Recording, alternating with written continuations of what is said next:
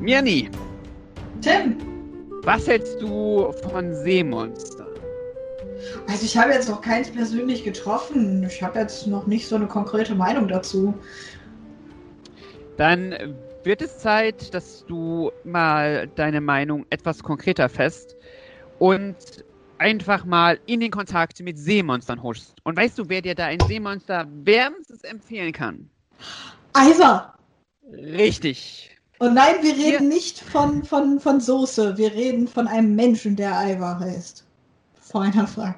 Welche Soße heißt denn Eiber? Die ist irgendwie aus dem.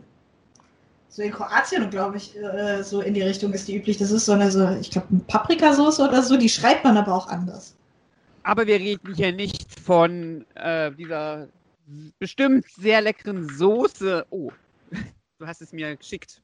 Ja. Ach, Eiber mit äh, A-J-V-A-R. So wird die Ja. Soße geschrieben. Also, es ist laut Wikipedia ein sogenannter Gemüsekaviar. Man kann das auch auf dem Brot essen, aber es ist auch als Soße zum Beispiel sehr üblich. Hm. Sieht auf jeden Fall sehr lecker aus. Hm. Gut, zurück zu dem anderen Ivar, über den wir heute eigentlich reden wollten. Geschrieben I-V-A-R. Aus Genau. Mystic Knights. Genau, einer tollen Fantasy-Serie aus dem Jahre 1998.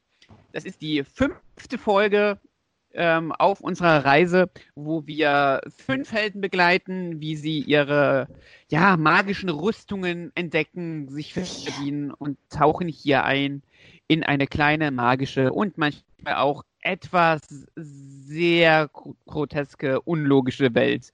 Tim, sind Ja. vier. Also noch. Oh.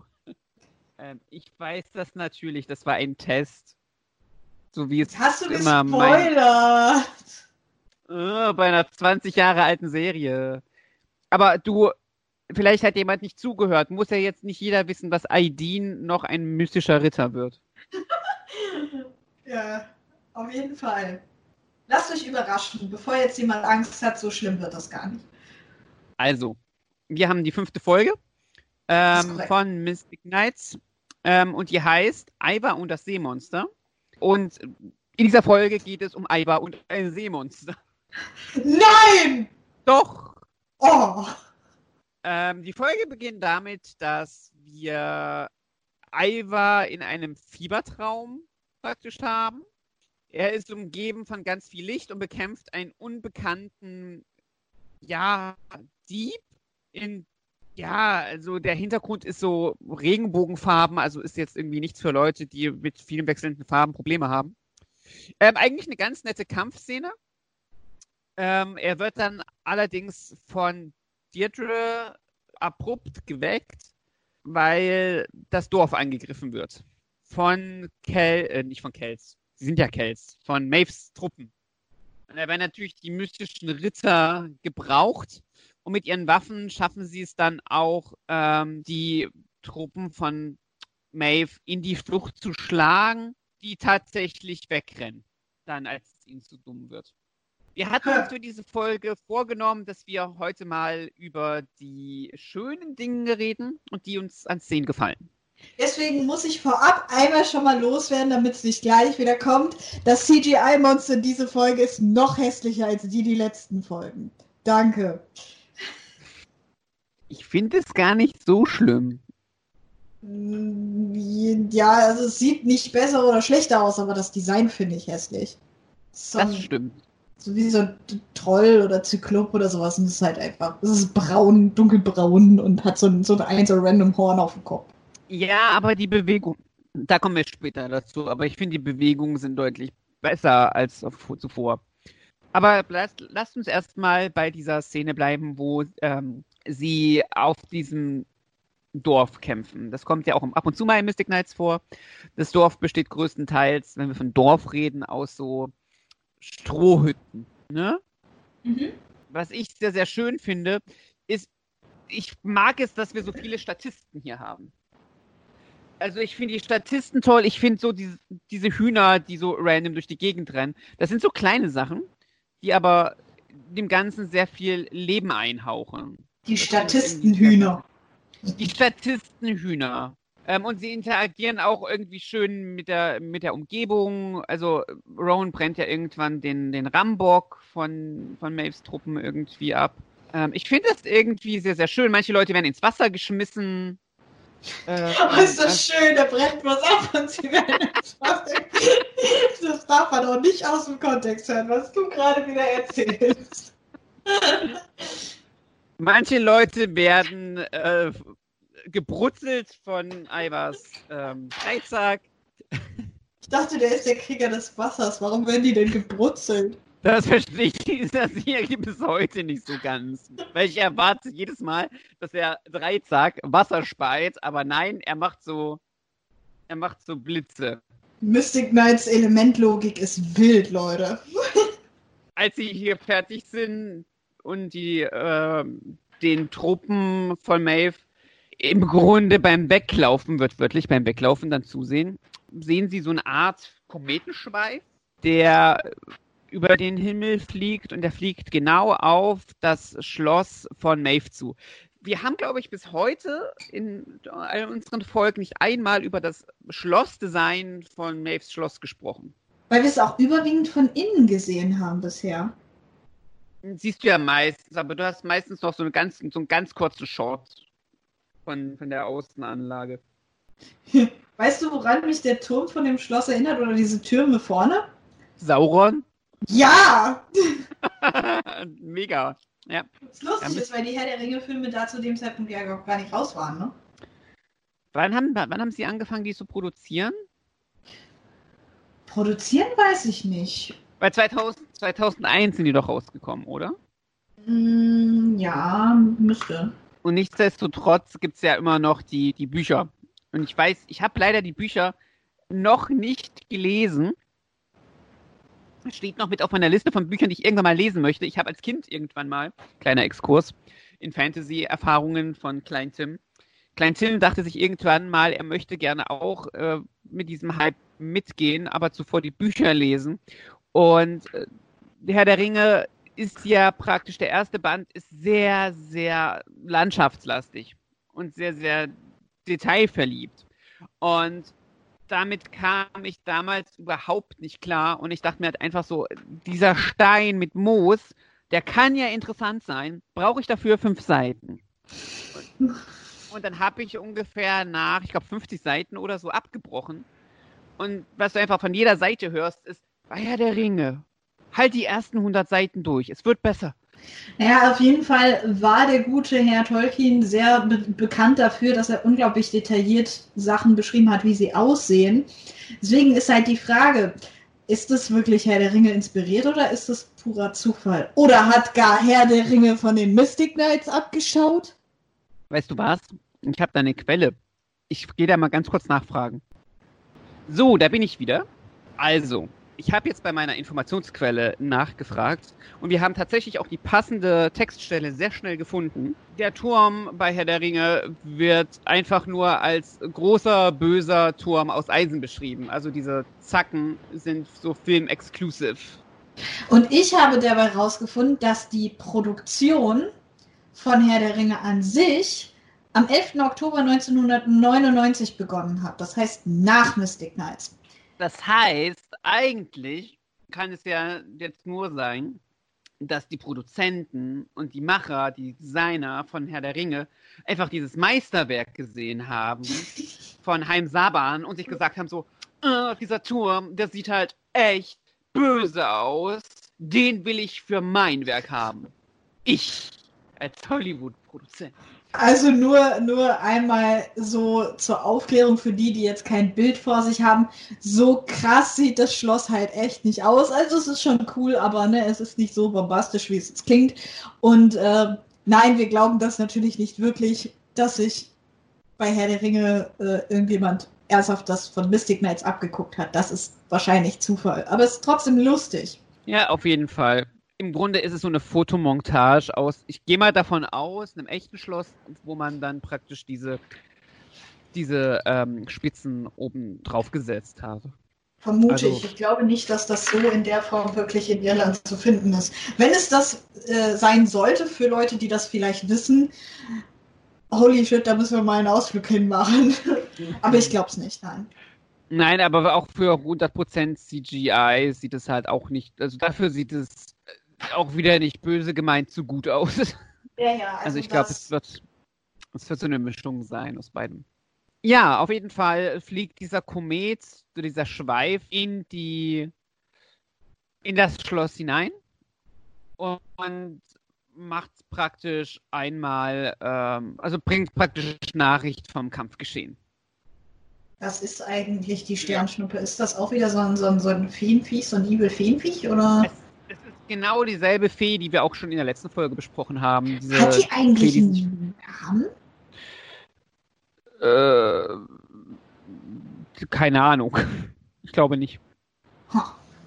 Also ich kann mich jedenfalls nicht erinnern, dass ein Name genannt wurde. Aber da sie ja scheinbar jetzt ein wichtigerer Charakter zu sein scheint, dass sie öfter auftaucht, dachte ich, frag mal nach, ob dir was entgangen ist.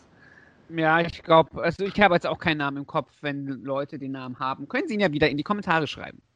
Yay! Das fände ich ganz zauberhaft. Ähm, dann bekommen wir so einen ganz kurzen Monolog von, von Maeve, dass sie, warum sie das eigentlich macht, weil sie einfach den rechtmäßigen äh, Thron haben möchte, der ihr zusteht. Und was ich sehr interessant finde, so am Grundsätzlichen, ist so die ganzen Folgen vorher, also die scheinen ja relativ kurz nacheinander gespielt zu haben. Mhm. Also ich hatte den Eindruck bekommen, dass sie ähm, so auf einer großen Reise sind und sich begleiten dabei und erst zurückkommen wollen, wenn sie die Rüstungen haben. Ähm, und jetzt sind sie aber wieder praktisch, scheint längere Zeit vergangen zu sein. Weil jetzt naja, aber sie sind doch äh, auch am Ende der letzten Folge zwischendurch wieder im Schloss gewesen, wo, wo dann die Standpauke war. Das stimmt, so am Ende, genau. Also am Ende kommen sie immer wieder zurück ins Schloss. Ivar ist ganz verträumt und hört auch irgendwie beim, beim Briefing nicht richtig zu. Ähm, und macht sich halt Gedanken darüber, dass er ja eigentlich nach Kelch gekommen ist, um einen Dieb mit einer Narbe auf der Stirn zu fangen, der einen Kelch, einen silbernen Kelch geklaut hat. Die Serie erinnert sich dran, dass Ivar nämlich eigentlich ein Prinz aus einem anderen Königreich war, der eben eigentlich auf der Suche nach dem Dieb war und deswegen überhaupt nach Kelz gekommen ist. Ich finde es auch sehr interessant, weil diese Folge ist von zwei anderen Leuten geschrieben als die vorherigen, wie es aussieht. Das erklärt, warum Ivar hier wieder ein bisschen anders charakterisiert ist. Ja, da merkt man das immer sehr, sehr deutlich, finde ich. Ivar ist so ein kleiner Sprungkandidat. Ich mag übrigens seine Charakterisierung hier in der Folge. Äh, da kommen wir ja auch wahrscheinlich dann gleich nochmal zu. Aber ähm, ja, also so auf einmal ähm, kommt dann mal ein bisschen was auf den Tisch. So, ach ja, war ja was. Genau, und dann kommen sie einfach auf die Idee, dass sie doch bei die anderen Rüstungen suchen sollten. Das heißt, sie machen sich auf die, auf die Suche erstmal nach, äh, nach Tirnanok, um sich weitere Informationen einzuholen, wo, wo man jetzt die restlichen Rüstungen finden kann. Und auf dem Weg dorthin, ja, quatscht da ein bisschen mit, mit Deirdre. Und das ist ein sehr interessantes Gespräch, weil da nochmal herausgestellt wird, dass Ivar im Grunde ein, ja, ein Prinz ist und Deirdre eigentlich ebenbürtig. Mhm. Finde ich auch sehr süß, weil sie in diesem Gespräch so, so, so einen kleinen Connect haben, wirklich. Und ich finde, da bricht das halt am meisten, weil vorher benimmt er sich einfach wie der dämlichste Volltrottel, äh, nicht Volltrottel, Entschuldigung, Dorftrottel, ähm, gerade durch diese Charakterisierung, dass er sehr nah bis jetzt so an Angus war. Und hier ist er dann doch näher an Deirdre dran. Was es im Grunde auch ein bisschen fragwürdig machen könnte, weil er kommt ja aus, er kommt ja aus einem anderen Land, mhm. jenseits des äh, Meeres. Also für diese Folge selbst finde ich die Charakterisierung auch ganz gut, da kommen wir später noch drauf zurück. Dafür, dass er sich aber vorher benimmt wie so ein, wie so ein Bauerntölpel, stellt es jetzt, wenn er der Repräsentant eines Reiches jenseits von Kelts und von dieser Fantasy-Welt, also dieser Insel scheinbar darstellt, ähm, stellt es jetzt sein Reich jetzt nicht besonders gut in ein bestimmtes Licht. Oh, by the way, ne? Er ist ja auch der Schwarze. Oh, oh. Hm. Ich glaube Schwierig. nicht, dass hier eine tiefer liegende Absicht hinter war. Allerdings ja, generell, auch grundsätzlich hätte die Serie teilweise gut daran getan, ein bisschen mehr daran festzuhalten, dass ähm, Ivar halt eigentlich ein ganz anderer Charakter ist. Also ich finde es hier ganz schön, dass er sich auch so ein bisschen mal wieder Gedanken drum macht, weil in den letzten Folgen wirkt es ganz oft so, als hätte er sein ursprüngliches Königreich und Volk komplett ver vergessen. Mhm. Nicht, dass seine Shenanigans mit Angus nicht sehr lustig waren, aber es hätte wohl besser gepasst, wenn Ivor so ein bisschen den Ernst behalten hätte und man diese ganzen, diesen ganzen Blödi-Kram mit Rowan und Angus gemacht hätte, die ja auch eigentlich irgendwie, so wie ich das verstanden hatte, aus der ersten Folge beste Freunde sind und sich schon lange nicht mehr so verhalten haben, als wenn sie es wären. Das hat aber, hätte nicht funktioniert, jetzt einfach mal aus reiner, aus einem pragmatischen Sinn, ähm, glaube ich, weil bei dem, bei der einen Folge war, musste Rowan alleine sein, weil mhm. er kriegt ja seine Rüstung. Und bei der anderen Folge haben sie ihn ja rausgeschrieben und bei, bei Maeve eingesperrt. Ja, also es ist, äh, man hätte das wahrscheinlich dann, man hätte wahrscheinlich dann Ivar äh, aus irgendeinem Grund isolieren müssen. Vielleicht eben, weil er ein Prinz ist. Gut, wir sind nicht dafür verantwortlich, die Serie umzuschreiben, aber wie gesagt, ne, das, das ist halt schade, dass das so brechen muss, wenn die jetzige Charakterisierung für diese Folge eigentlich, wie ich finde, sehr schön ist.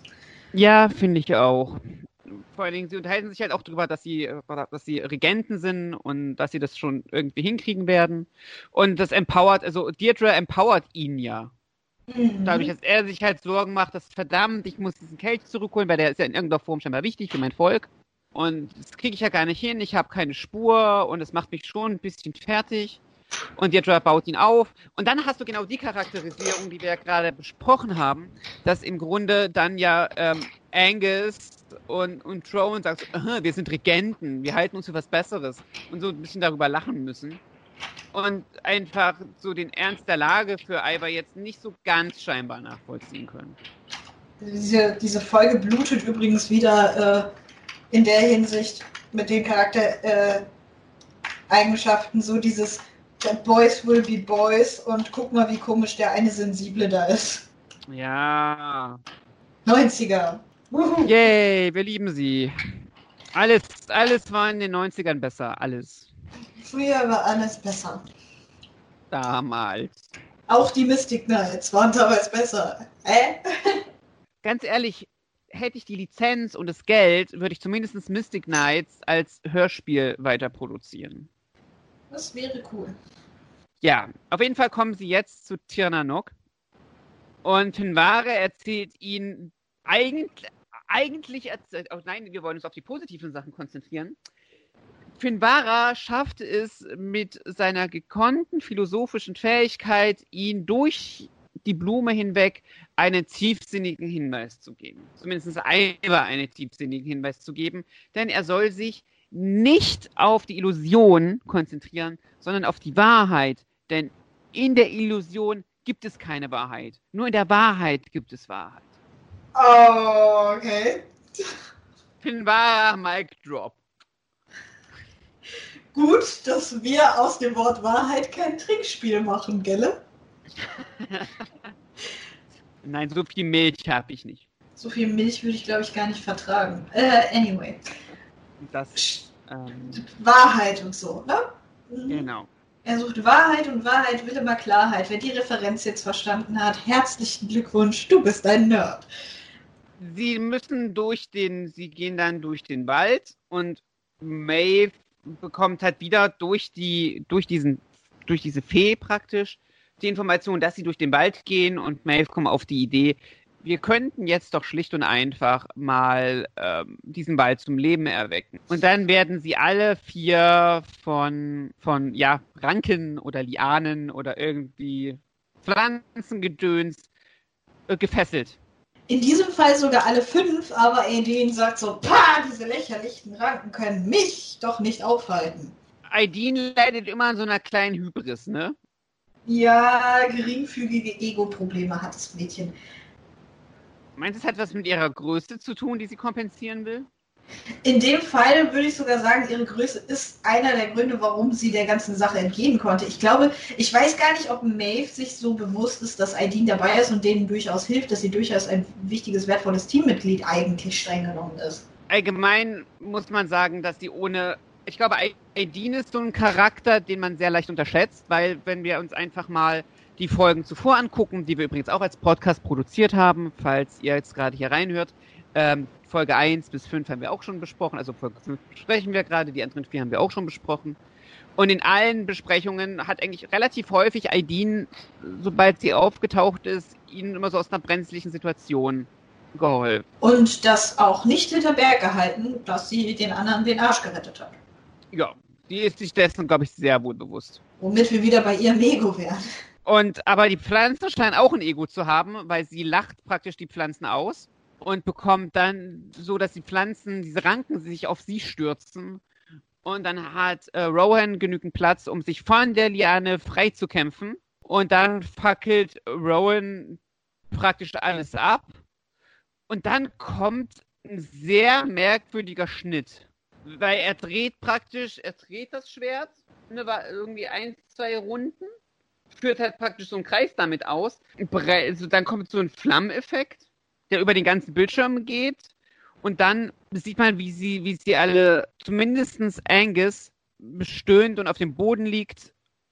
Und ähm, dann sind sie aber plötzlich ganz woanders. Ich glaube, das sollte so ein, so ein netter Übergang sein. Das haut einen aber ein bisschen raus, weil jetzt sind sie nicht mehr im Wald plötzlich, sondern auf so einer Klippe und zupfen Angus die Dornen aus dem Hintern. Allgemein sind Hinternwitze mit Angus immer sehr, sehr on vogue hier. Generell wird, wird sich ähm, ab da wieder sehr viel mehr auf Angus Kosten lustig gemacht. In der Dieter-Folge war das nicht so extrem, unter anderem, weil auch Ivar mit so der Blöde war. Aber da war es auch generell so nicht so intensiv, aber ab hier fängt das wieder an, dass Angus wieder ein bisschen gebasht wird. Kommen wir dann in der nächsten Folge nochmal ausgiebig zu.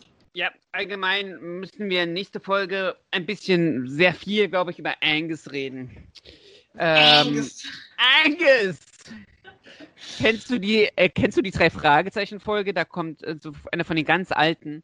Da kommt auch irgendwo ein Angus drin vor und das alte ähm, Synchron Synchronstudio, wollte ich schon sagen, das ähm, alte Europastudio war damals in den 80ern der festen Überzeugung, da dürfte nicht Angus heißen, sondern Angus. Das ist jetzt in den aktuellen Hörbüchern wieder ähm, rausgenommen worden. Dann heißt es wieder Angus. Aber, aber das, ist, das ist genau wie, ich habe mich immer gefragt, warum viele Deutsche nicht Kamen Rider, sondern Cayman Rider sagen, bis ich dann irgendwann vor ein paar Jahren mal erfahren habe, dass das in der deutschen Synchro von Dragon Knight wirklich so ausgesprochen wird. Jetzt ehrlich? Ja. Uh, also auf Deutsch okay. sagen sie anscheinend tatsächlich Cayman Rider und deswegen gibt es Leute, die das als Cayman aussprechen. Ja, aber die deutsche Synchro von, von ähm, Kamen Rider Dragon Knight hatte so Auflagen, äh, das, darüber könnte man eine eigene Podcast-Folge machen. Ähm, Aber das zum Thema, ne, wie man Namen ausspricht. Ja, also, genau. Das, das äh, wollte ich jetzt so einwerfen, weil mir das halt auch viel, wenn wir schon über Angus oder Angus reden. Nee, die Mystic Knights machen es jedenfalls in dem Fall richtig. Genau, Angus. Ähm, und plötzlich taucht unsere altbekannte Spionagefee, wir nennen sie jetzt einfach die Spionagefee, auf und sagt, er hätte jetzt, oder er oder sie oder es, das äh, Person of Ferrying sagt, es gäbe da einen silbernen Kelch, den man finden könnte, wenn man denn gerade jemand wäre, der zufälligerweise einen silbernen Kelch suchen würde. Und er fühlt sich natürlich Ivar angesprochen und denkt sich so, ich bin zufälligerweise jemand, der einen silbernen Kelch sucht. In diesem Fall muss man auch dazu sagen, auch wenn das ganz böse mal wieder nach Falle riecht, ähm, ganz so naiv wie der Move von Rowan in der letzten Folge ist es nicht, denn ähm, auch wenn das so ein bisschen fishy ist mit der Fee, Ivar sagt halt wirklich, die weiß zu viel, als dass es eine Lüge sein könnte. Also er denkt wirklich einen Moment nach, bevor er einfach losrennt. Und nicht so dieses, alles klar, dem vertraue ich jetzt einfach mal, sondern, hm, also aufgrund glaub, dessen, was die Fee gesagt hat, klingt das recht plausibel. Ich glaube ja auch, dass Rohan scheinbar aus seinem letzten Abenteuer da so ein bisschen was draus gelernt hat. Weil er ist ja auch derjenige, der sagt so, du, ist es nicht komisch, dass diese Fee gerade so wie aus dem Nichts auftaucht und dir einfach erzählt, da gibt es so einen silbernen Kelch, den könnte man finden. Und da, als ich das gesehen habe, dachte ich mir schon, wow, Rowan, Du warst, du hast gelernt, du bist lernfähig. Ich bin stolz auf dich. Daumen hoch für Charakterentwicklung.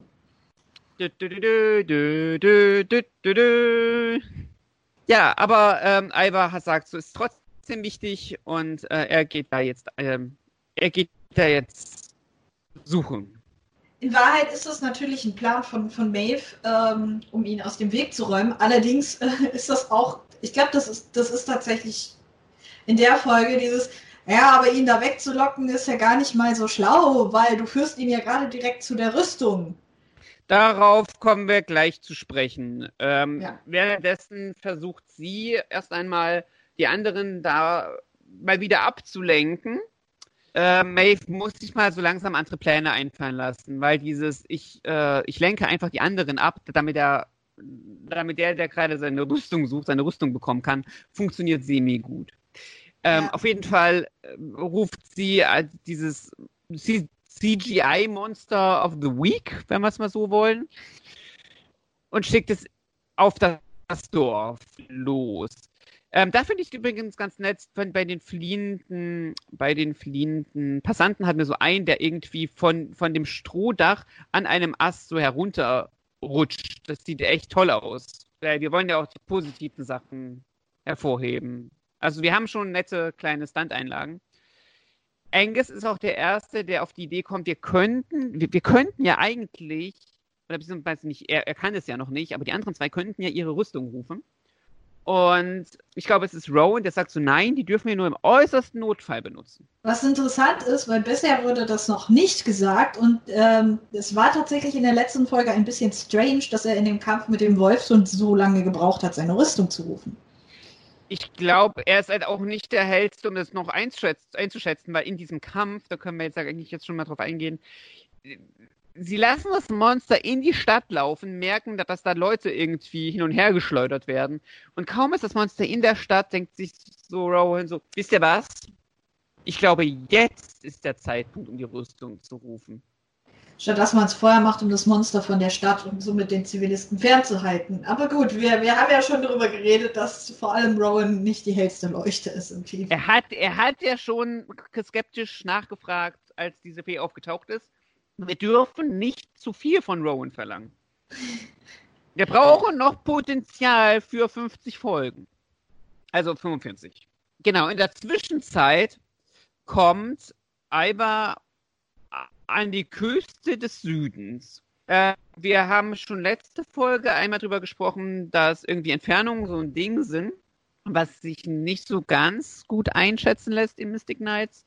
Ich frage, also in einer Folge hatten wir diese Karte, über die wir uns schon sehr lustig gemacht haben, die ja so eine Insel darstellt. Also ich gehe davon aus, dass Kels und dieses Land, wo sie sind, dass es eine Insel ist. Zumindest hast du bisher immer von der Insel geredet, wenn wir darüber gequatscht haben. Also, ja. Ja, also ich, so von der Karte aus bin ich einfach davon ausgegangen, dass es eine Insel ist. So oft, wie man halt, irgendwie Küstenshots sieht, würde das auch Sinn ergeben. Ja. Und ich frage mich halt einfach, also scheinbar, sie brauchen ja nicht lange, um so Strecken zurückzulegen. Also es scheint nicht besonders groß zu sein, oder? Also jetzt ist er jetzt auch wieder in der, an der Küste des Südens und es hat scheinbar nicht allzu lange gedauert. Na ja, gut, ähm, sie waren ja tatsächlich auf dem Weg sowieso dorthin. Denn er sollte ja sowieso an die Küste, um seine Rüstung zu bekommen. Mhm. Das heißt, sie waren ja sowieso schon in die Richtung gegangen. Wie weit die Strecken jetzt wirklich sind, lässt sich schwer beurteilen, weil man auch kein Zeitverhältnis hat, weil die Belichtung die ganze Folge über dieselbe ist. Also bis auf dass sich das Wetter zwischendurch ändert, hast du ja keine veränderten Lichtstimmungen, wie dass es vielleicht dann Abend ist, bis sie ankommen oder so. Oder dass sie irgendwo zwischendurch mal Pause machen und übernachten müssen oder sonstiges. Ja, das hat man relativ selten, hatte man, glaube ich, nur in der ersten Folge. Und man stellt sich also in der Hinsicht die Frage, ähm, ist das einfach nur, um länger der Folge zu sparen? Konnten sie es nicht anders drehen, was das Licht angeht? Oder ähm, denken sie wirklich, dass die das mal eben so als kleinen, kurzen Halbtagesausflug machen? Allgemein, allgemein habe ich mal von Leuten gehört, die in der Filmbranche irgendwie unterwegs sind. Es ist halt, es muss halt wirklich anstrengend sein, Szenen bei Nacht zu drehen, weil du musst halt alles ausleuchten. Je nach mhm. Filmlocation hast du mal mehr oder mal weniger Zugang zu irgendwie Strom. Und klar musst du auch alles ausleuchten am Tag, aber da kannst du auch noch bei gutem Sonnenlicht einfach damit arbeiten, mit Reflektoren und so. Ähm, weil, to be honest, in dieser Folge gutes Sonnenlicht sowieso so, ein, so, eine Kiste ist, weil das Wetter unheimlich schlecht ist in der zweiten Hälfte. Also die, der Himmel ist ganz schön grau. Mm, sieht mir fast nach typisch englischem Wetter aus. Mhm. Ja. Na gut, äh, wir reden über das Wetter, wie schön. so, weit ist, so weit ist es schon gekommen. Reden wir doch mal über Donner und Blitze, wenn wir schon beim Wetter sind und über Enges äh, tollen Kampf. Ja. Ähm, äh, Enges sage ich schon. Ivar. Ivar, Ivar. Enges also Ivar erst, erstmal, Ivar stellt fest, dieser Kelch, der dort steht, ist gar kein Kelch, sondern die Fee, die sich verwandelt hat. Und bevor wir zum Kampf kommen, würde ich einfach eine Frage mal in den Raum werfen. Ich möchte über diesen Elefanten reden, der hier steht. Mirni, was war der Plan von Maeve? Äh. Ihn zur Rüstung zu führen? Ich meine, jetzt mal angenommen, selbst wenn er auf diesen Trick reingefallen wäre, ja, und er hätte gesagt so, krass, hier ist mein Kelch, dann hätte er diese Fee mitgenommen, ja, die ja verkleidet ist, also verkleidet, äh, sich in, einen, in diesen Kelch verwandelt hat. Und dann, was ist der Plan? Was ist das böse Ding, was Maeve abziehen möchte? Das ist halt auch die Frage. Also wahrscheinlich war einfach die Idee, dass der Kelch ihn ablenkt, beziehungsweise dass er, weil er den Kelch hat, eventuell sogar die ganze Mystic Knight Sache hinschmeißt, weil eigentlich wollte er den Kelch für sein Königreich zurückholen. Deswegen ist er ja überhaupt nach Gels gekommen. Wieder andersrum, als ob er jetzt in der ganzen Nummer überhaupt da wieder rauskommen würde.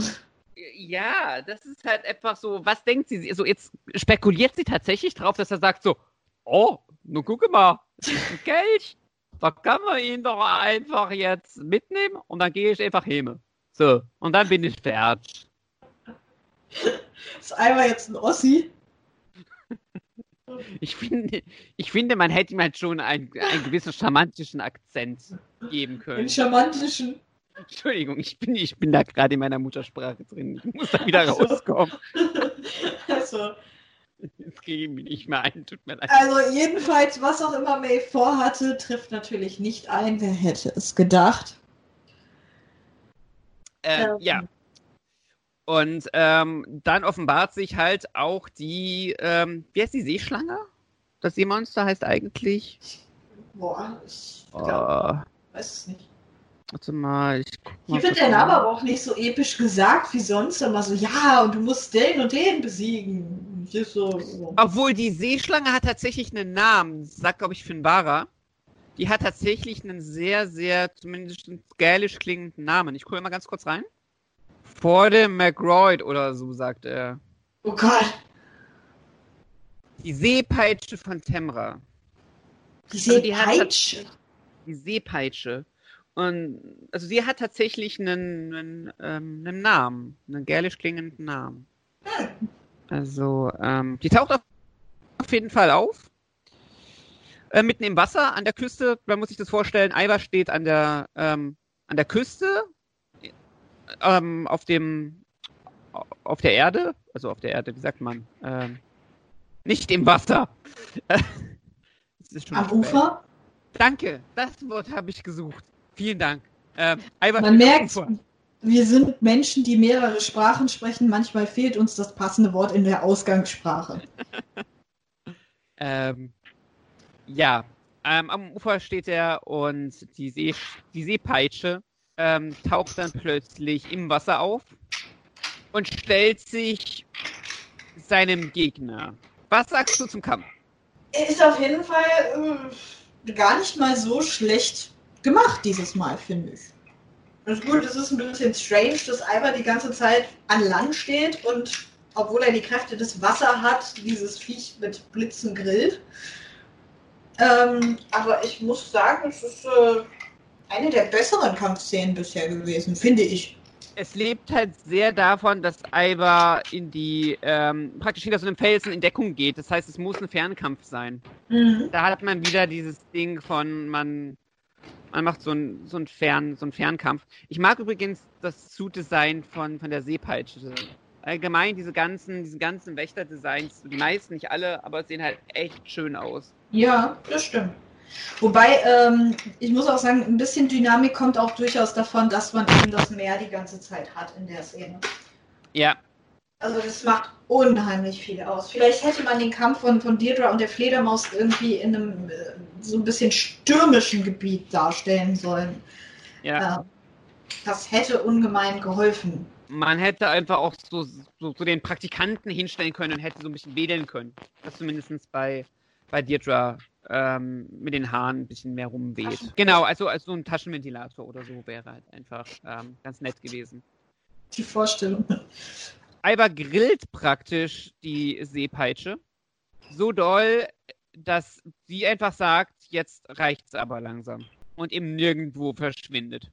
Tja, war ja einfach. Sie sagt noch, dass, dass äh, Alba sie nicht zum letzten Mal gesehen hat, was uns sehr darin bestärkt, was wir schon letzte Folge besprochen hatten, dass wir wahrscheinlich alle noch einmal wiedersehen werden von den Wächtern. Das war mal wieder ein Schuss in den Ofen. Ich kann es mir nicht verkneifen, seit wir das einmal hatten. Und dann holt er sich seine Rüstung und sein, und sein Beschwörungsspruch ist überraschenderweise ein minimal anderer als sonst. Er, er, er fasst sich ein bisschen länger. Denn es ist nicht nur das Wasser, um, das ihn umgibt, sondern das Wasser der See. By the way, was wir vielleicht noch äh, beiläufig erwähnen sollten, ist, dass der Kampf endlich zu Ende ist, denn Aldin ist nämlich aufgetaucht und geht ihm schon die ganze Zeit auf den Keks, dass die anderen Hilfe brauchen und der doch bitte mal hinne machen soll. und er ist die ganze Zeit so, ja, ne, ich muss das hier aber machen. Ne? Mädchen, ich hab's tun. Aldin ist allgemein immer die, die so neben dir auftaucht und so auf ihre Armbanduhr zeigt und sagt so, Junge, Mädchen, so Mach schneller. Hier mit der Rüstung, sieh mal zu, komm mal in die Pötte. So viel Zeit hat der Zuschauer nicht. Beeil dich bitte. Wir haben nur 20 Minuten. Ich glaube, dass er hier, das ist meine Theorie, ich habe mir die Verwandlungsstelle mal auf Englisch angesehen. Und auf Englisch ist es ja ähm, ähm, Water surround me. Und äh, bei seiner ersten Verwandlung zieht er das Surround einfach sehr, sehr, sehr lang. Und ich glaube, um das Lippensynchroner zu bekommen, hat man die See mit eingeführt. Lippensynchronität in Synchros ist allgemein hochfaszinierend. Und er steigt dann aus dem Wasser und sagt halt einfach so, hey, es hat geklappt. Das fand ich übrigens auch ganz toll. Als hätte er damit gerechnet, dass es einfach, dass es gar nicht funktioniert. Ja nun, ne? So nach dem Motto, ja, das war ja einfach. Ähm, was es aber gibt, sind Monster, die unsere äh, heldenhaften Ritter dazu nötigen, hinter einem Pferdewagen und unter einem Pferdewagen und in einem Pferdewagen in Deckung zu gehen. Ja. Man nimmt, was man Äh. kriegen kann, ne? Ja. Finde ich aber auch echt schnuffig, wie sie einfach ihre Rüstung rufen, um dann sich einfach hinter einem Pferdewagen zu verstecken. Finde ich irgendwie sehr, weiß ich nicht, ist sehr antiklimaktisch. Sie haben es versucht, okay? Ja. Aber jetzt kommt Ivar zum Glück. Yay!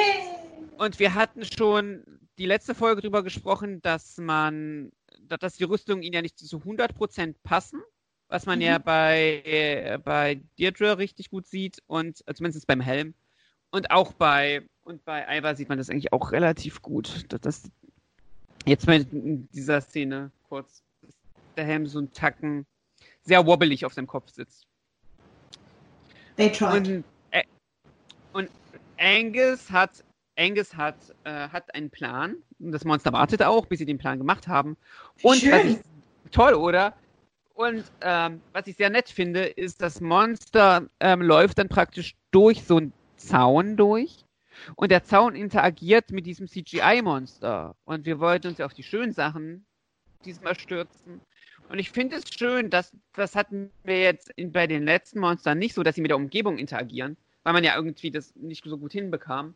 Mhm. Und ich finde es schön, dass es wirklich das CGI-Monster diesen echten Zaun kaputt macht. Und es klingt aus heutiger Sicht total, ähm, wow, krass. Die interagieren mit der Umgebung, voll heftig. Aber einfach, wir haben es bis jetzt in Mystic Knights, glaube ich, kaum gesehen. Und allein so ein kleines Ding bringt halt einfach viel mehr Leben in so ein CGI-Ding einfach rein. Mhm. Das stimmt. By the way, wenn sie jetzt schon ne, nach dem Zaun passiert ist ja, dass sie das Monster endlich zu Fall bringen. Und dann kommt einer meiner Lieblingsmomente der Folge, wo Angus vor dem Monster steht und sagt, oh, hat du Bumme gemacht.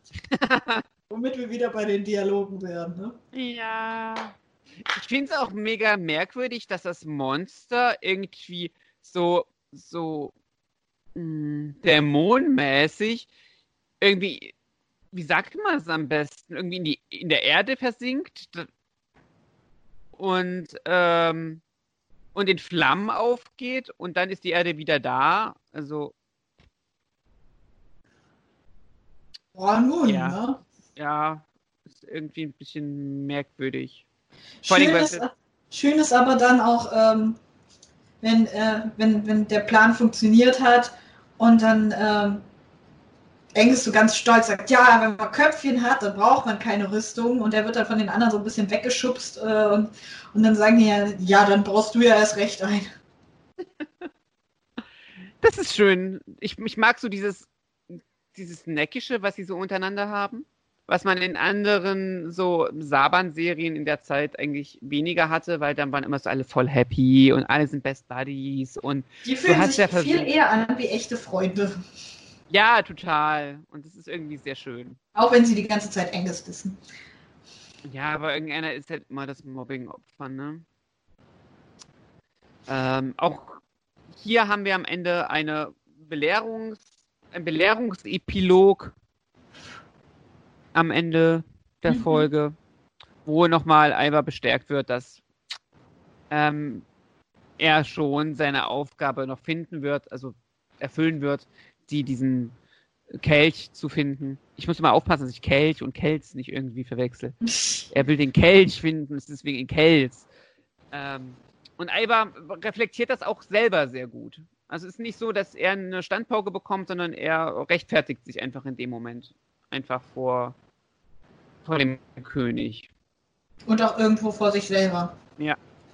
Und das ist halt so ein Ding, so dieses, so dieses Reflexionsvermögen, was er halt einfach in anderen Folgen so nicht an den Tag gelegt hat. Ja, ja, deswegen finde ich eigentlich seine Charakterisierung hier sehr schön, eben weil er eben auch, ne, er ist ja der, äh, in Anführungszeichen, blaue Ranger. Und die werden ja nun oft, blaue Charaktere werden ja sehr oft eben als eher sensibel und intelligent charakterisiert, gerade wenn sie eben auch noch mit dem Element Wasser verbunden sind. Ähm, deswegen finde ich es eigentlich schön, vor allem weil es eben auch ein männlicher Charakter ist in dem Fall, dass er eben hier in der Folge so ein bisschen nachdenklicher ist und äh, so ein bisschen reflektierter sich verhält und so. Ja, und das hat man echt wenig. Wieder andersrum, es ist durchaus charmant, dass er eben nicht so die stereotypische Intelligenzbeste ist und halt manchmal mit Engels auch blöden Blödsinn macht. Blöden Blödsinn, ja. Also, dass sie auch so ein bisschen rumalbern können hin und wieder, aber ne, ähm, Aiba, finde ich, ist halt sehr, sehr fluide, wenn man ja, es so sagen möchte. Er ist so ein bisschen äh, charakterlich das Fähnchen im Wind, leider. Ja, also er lässt sich halt einfach, wenn er mit, mit Angus abhängt, er, also ich meine, ich weiß nicht, ich habe Leute in meinem Bekanntenkreis, ähm, die, wenn sie mit so ein paar Vollhongs abhängen, wenn sie auch zum Vollhonk und wenn sie mit etwas gebildeteren Leuten abhängen und etwas elitäreren Leuten, dann werden sie plötzlich auch elitär. Und Ivar ist vielleicht so jemand, der hat, wenn er einfach mit Angus bei einem, bei einem, bei einer Flasche Met sitzt und dann halt einfach ähm, so ein bisschen den Kerl raushängen lässt und sobald er irgendwie schon in königlicheren Gefilden unterwegs ist, der dann doch eher äh, vielleicht diese Seiten zeigt. Ja, ich meine, zum gewissen Grad passen sich ja die meisten Menschen immer so ein bisschen gegenseitig ihrem Gegenüber an. Aber bei ihm ist es halt wirklich extrem, dass es wirklich, dass man sagen kann, er ist leider nicht konsistent geschrieben, was wirklich schade ja. ist. Aber immerhin hier die Folge, das war schon sehr schön. Wer konsistent geschrieben ist und übrigens meiner Meinung nach immer noch der interessanteste Charakter eigentlich in der Serie ist, ist Angus, der sich jetzt aber, nachdem er erst geprotzt hat, so ja, ich brauche ja gar keine Rüstung, doch nochmal beschwert, dass er doch schon gerne endlich seine hätte und dass sie mal zusehen sollen, dass sie nach Tenano kommen, um zu fragen, wo denn seine jetzt eigentlich ist. Tja, und ob er seine Rüstung finden wird oder ob wir einfach bei drei mystischen Rittern bleiben, das erfahrt ihr alles in der nächsten Folge vom Tricerapod. Von und oh. mit mir und Mirni und den mystischen Rittern und hoffentlich auch euch. Also, also euch im Sinne von den Hörern. Fühlt euch angesprochen. Danke. Das äh, ist ein guter Schluss. Ja, und dann würde ich sagen, dann machen wir das doch auch. Also, Schluss. dann danke ich dir, dass du wieder bei diesem Podcast mit dabei warst, Mirni. Immer wieder gerne. Und dann seid gespannt, wenn wir uns I äh, Iber, verdammt, jetzt habe ich es versaut. Äh, Angus. Angus, wenn wir uns Angus widmen und damit auch zur letzten Folge vorerst kommen, der mystischen Ritter der Legende von Tirnanok. Bis dann. Ciao, ciao.